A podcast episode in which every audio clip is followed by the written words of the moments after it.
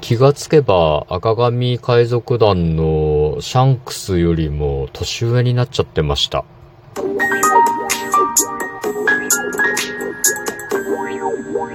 ご機嫌いかがでしょうか？いつもリアクションやお便りなど応援ありがとうございます。165回目の配信です。今日も後日研究所から海運メンタルアドバイザーの占い師名がお送りいたします。この番組は熊本の裏表のある占い師の私こと明恵がお客様と鑑定以外での接点を持ちたいと考え、普段気になったことや思ったこと、ためになりそうなこと、皆さんのちょっとした疑問への回答などをあれこれとつぶやいて発信しています。さて、見てきましたよ。ワンピース、フィルム、レッド。ねえ。僕、ちょっと珍しいんですよね。あのー、風切りから10日以内に新作映画を見るっていうのはほぼやらないんですよ。なぜなら、混んでる映画館が嫌いだからですね。ただ今回はね、たまたまちょっとこう、日が良かったと言いますか、あの、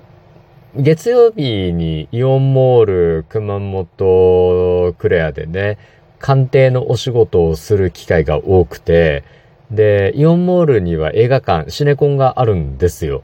それで、しかも月曜日は割引の日で映画も安く見れる日なんですね。で、お仕事が終わって飛び込むとレイトショーにちょうどいい時間なんですよね。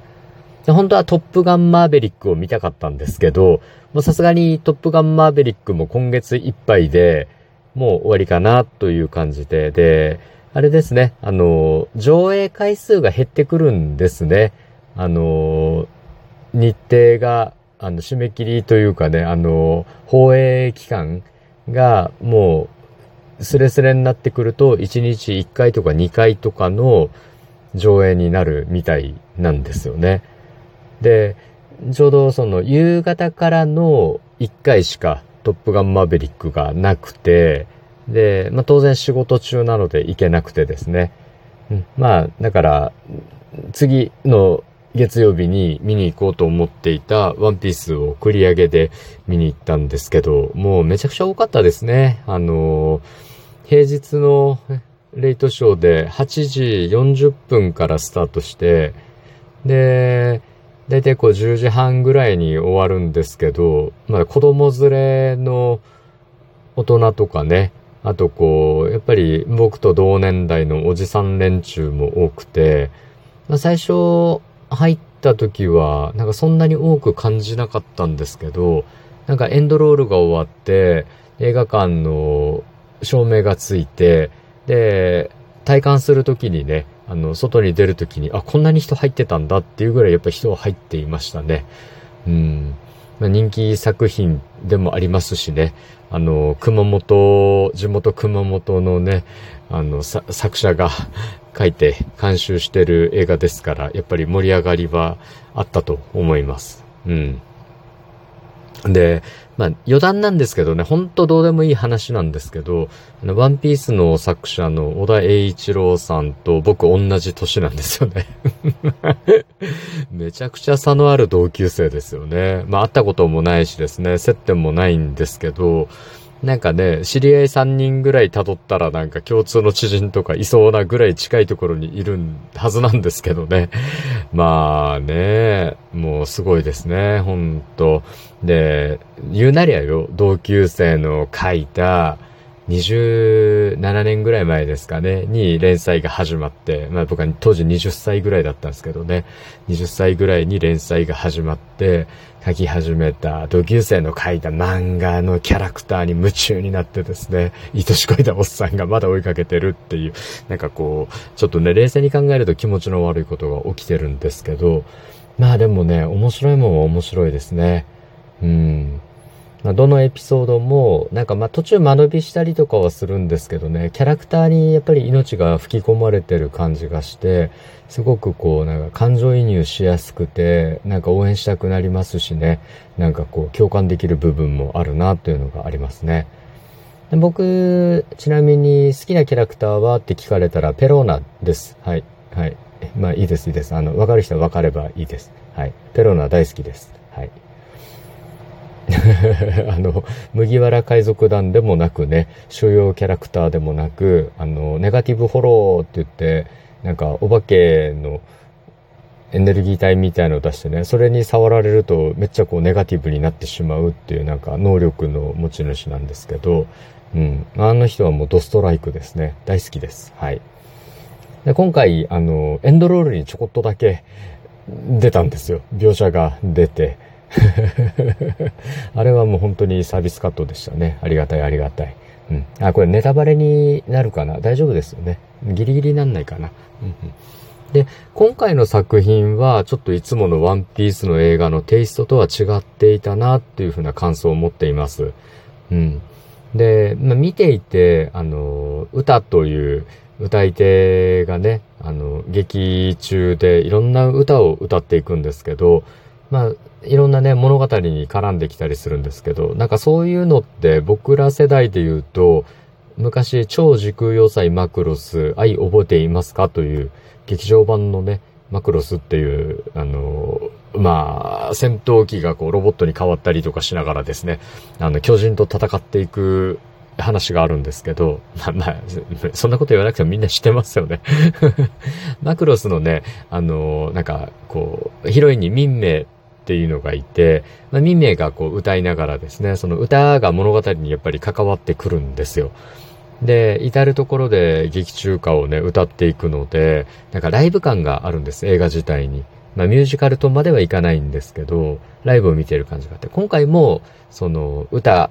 がね、あの、歌うことが多いので、紛らわしいね、うん、あの、歌うシーンとかが多いので、ライブを見てる感覚ですよね、本当に。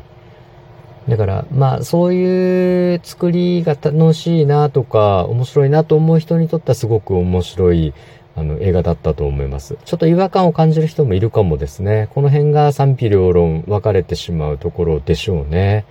うん。今回はもう何と言っても赤髪海賊団がね、の戦闘シーンがあるんですよ。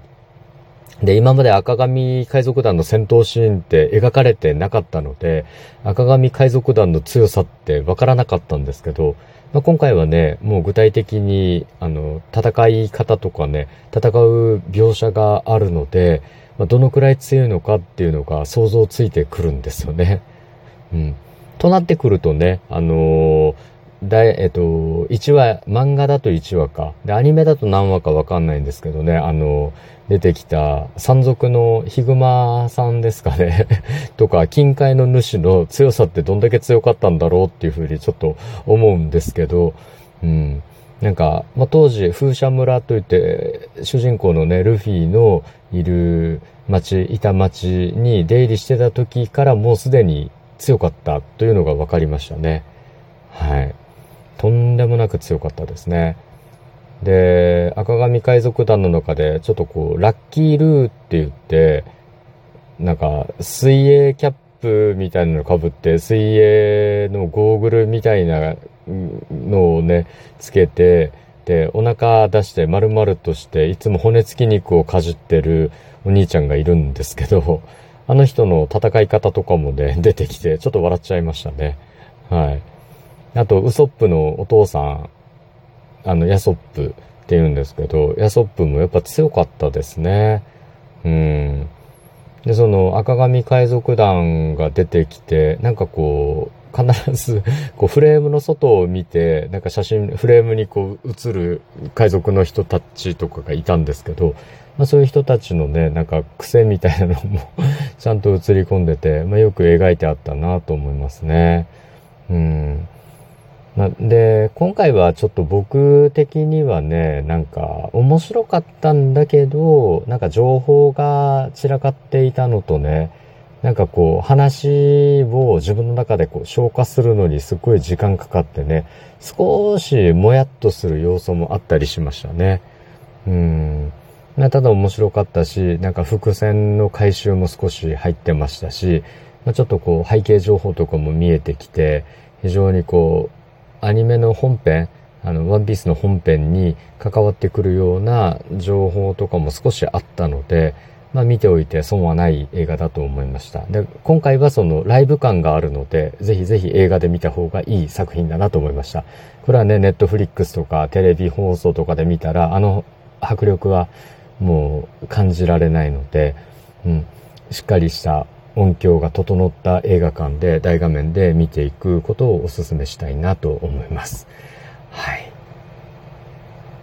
さて今日は映画ワンピースフィルムレッドについてお話ししましたがいかがだったでしょうか？お話した内容があなたのお役に立てば嬉しいです。次回も聞いていただけると励みになります。そしてリアクションいつもありがとうございます。お便りやリクエストなどありましたらお気軽にお見つけくださいませ。SNS、ラジオトーク、フォローいつもありがとうございます。今日も最後までお付き合いいただきありがとうございます。今日も明日も明後日もあなたにとって良い一日でありますように、裏表のある占い師の独り言、海運メンタルアドバイザー占い師名を笑顔を送り出しました。それではまた鑑定や次の配信でお会いしましょう。バイバイ。